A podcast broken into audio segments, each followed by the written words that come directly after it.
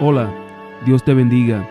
Este es el programa Tesoros de Vida y seguimos compartiendo las reflexiones diarias, esta vez tomadas del libro A fin de conocerle, escrito por Ellen G. White. La reflexión correspondiente a hoy, 9 de junio, está titulada Jesús nuestro todo.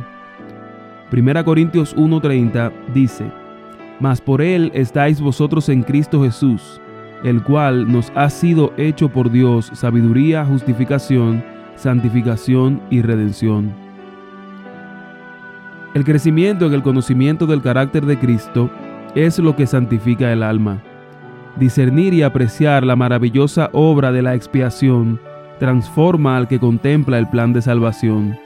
Contemplando a Cristo, se transforma a la misma imagen de gloria en gloria, como por el Espíritu del Señor. La contemplación de Jesús llega a ser un proceso ennoblecedor y refinador. La perfección del carácter de Cristo es la inspiración del cristiano. Cristo nunca debería estar fuera de la mente. El ángel dijo acerca de él, llamará su nombre Jesús, porque él salvará a su pueblo de sus pecados. Mateo 1:21. Jesús, precioso Salvador, en él se encuentra todo, seguridad, ayuda y paz. Él es quien despeja todas nuestras dudas, las arras de toda nuestra esperanza.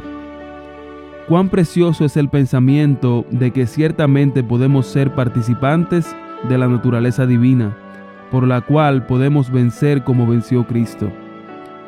Jesús es la plenitud de nuestra expectativa, es la melodía de nuestros himnos, la sombra de una gran roca para los cansados es agua viviente para el alma sedienta.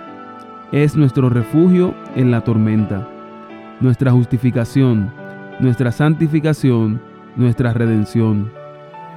El poder de Cristo ha de ser el consuelo, la esperanza, la corona de gozo de todos los que siguen a Jesús en sus conflictos, en sus luchas en la vida.